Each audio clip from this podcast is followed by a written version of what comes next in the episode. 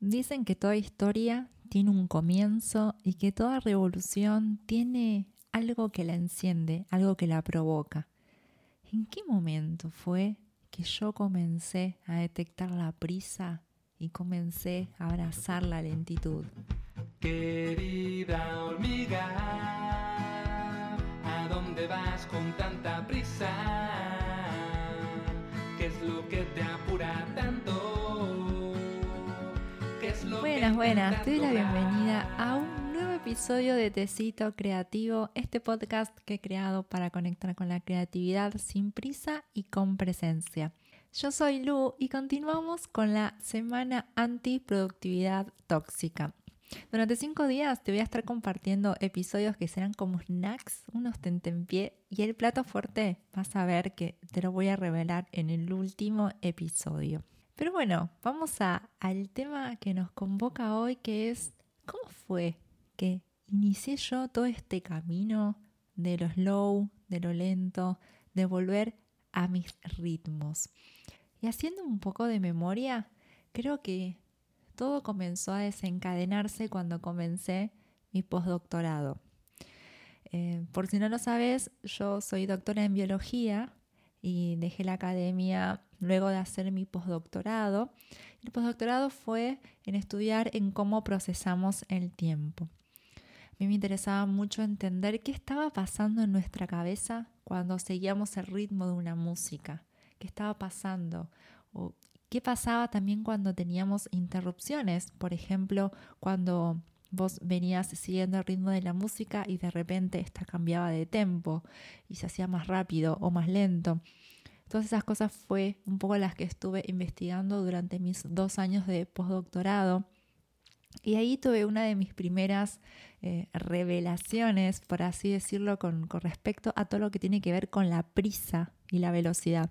Y no, tuvo que ver directamente con una investigación que estaba puntualmente haciendo, pero creo que el hecho de estar todo el tiempo persiguiendo el ritmo, el tempo, cómo respondemos y estar estudiando eso me dio la posibilidad de estar más permeable y más abierta a ver qué estaba pasando a mi alrededor con respecto a los ritmos. Y me acuerdo que ese día, ese punto de inflexión, fue un día que me había bajado del subte en la estación Constitución como todos los días para ir a la Universidad de Quilmes a, a hacer mi postdoctorado. Y sin embargo, esta vez el camino desde la estación de subte hasta la plataforma de trenes tuvo algo diferente. No sé qué fue, pero en medio de, la caminata, que iba a toda velocidad, salí del subte, pasé por el molinete, iba caminando a toda velocidad hasta la plataforma del tren, iba casi corriendo. Y no era porque estaba cerca del momento de salida del tren, sino porque las personas a mi alrededor lo estaban haciendo, estaban caminando rápido. Entonces yo caminaba rápido. Y fue un instante en el que me pregunté, ¿por qué corres? Y mi respuesta fue, no sé. Simplemente bajé la marcha y lo que sucedió a continuación fue uno de esos momentos bisagra que marcan un antes y un después.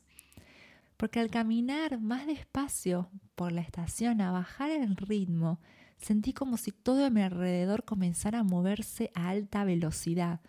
O sea que la muchedumbre pasaba a mi alrededor a una velocidad como tipo película y yo iba súper lento.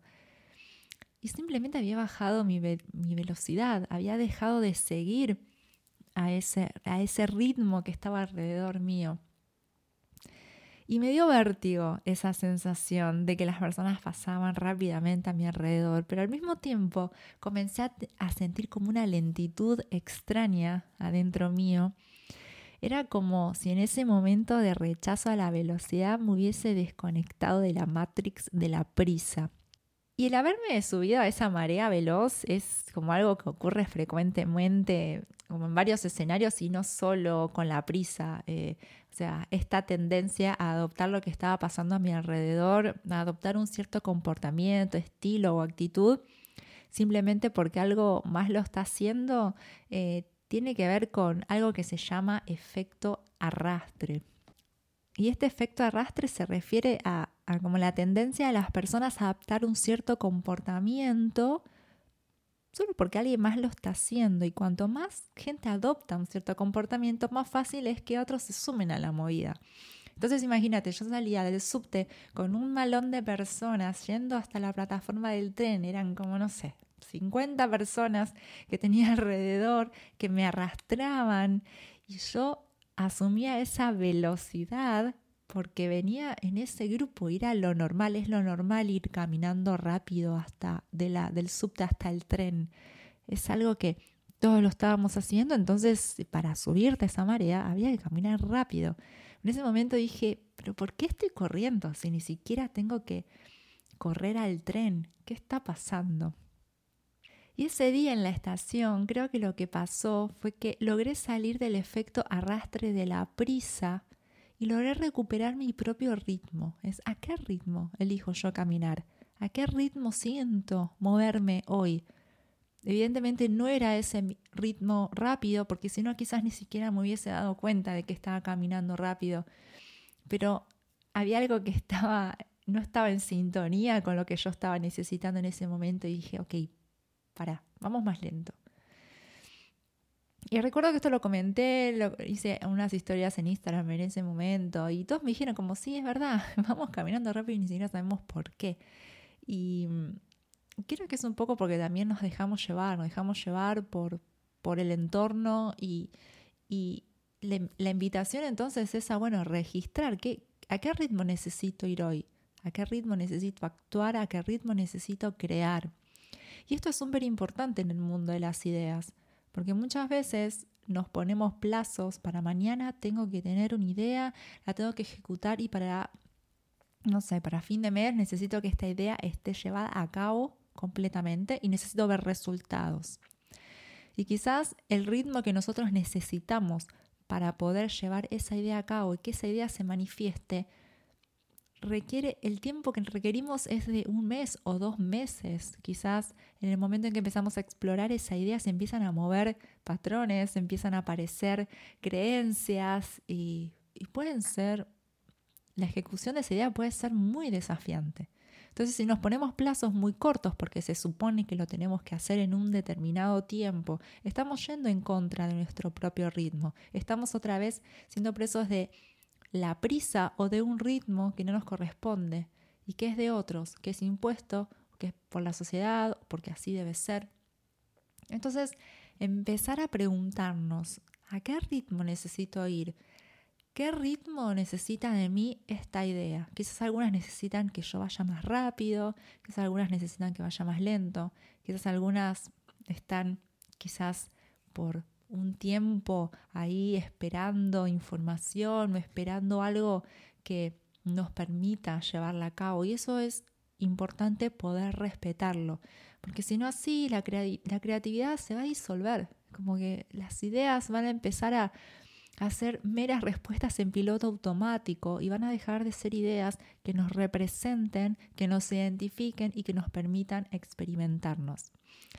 Entonces, Creo que mi revolución con la prisa comenzó ese día. Comenzó ese día en que sentí que no estaba siendo fiel a mi propio ritmo, que no estaba creando, en realidad caminando desde, desde el lugar que me correspondía, desde el que yo me sentía mejor.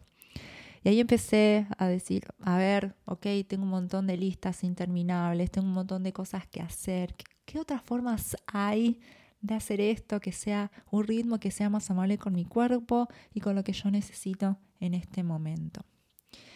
Y eso me llevó también a empezar a disfrutar los momentos en los que estoy creando, porque muchas veces estaba en el futuro y cuando estoy en el futuro estoy más acelerada por lo que va a venir que por disfrutar lo que estoy creando en ese momento o lo que estoy haciendo en ese momento creo que recuperar esos momentos en los que somos capaces de estar en el momento presente y tener el foco centrado en lo que estamos haciendo es un paso importante para, para esta lucha contra la productividad tóxica y es un paso más a ir entrando en esta productividad slow que siempre propongo, que, que nos invita a actuar y crear teniendo en cuenta nuestros propios ritmos y nuestros propios ciclos.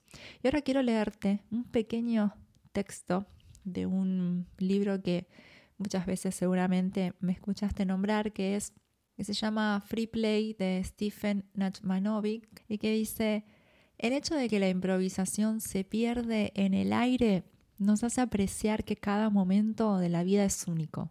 Un beso, un atardecer, una danza, un chiste, ninguno volverá a repetirse de la misma manera. Cada uno sucede una sola vez en la historia del universo. Y esto me lleva a pensar que las ideas pasa lo mismo. Las ideas surgen, aparecen en respuesta a algo que necesitamos transformar en algún momento, algo que necesitamos experimentar, una idea que nos invita a autoconocernos. Y el estar en el piloto automático no nos permite registrar esas ideas que van surgiendo. Así que te invito a, empezar a reconocer tus ritmos, reconocer cuándo tenés que ir más rápido, cuándo tenés que ir más, más lento, bajarte de esa vorágine, ese efecto arrastre de la prisa o incluso de ir demasiado lento para poder encontrar tu propio ritmo y poder así crear ideas que te transformen. Así que bueno, muchas gracias nuevamente por escucharme en este segundo episodio de esta semana antiproductividad tóxica. Así que bueno, cualquier comentario la seguimos por Instagram en conexión arroba conexión y y nos escuchamos mañana.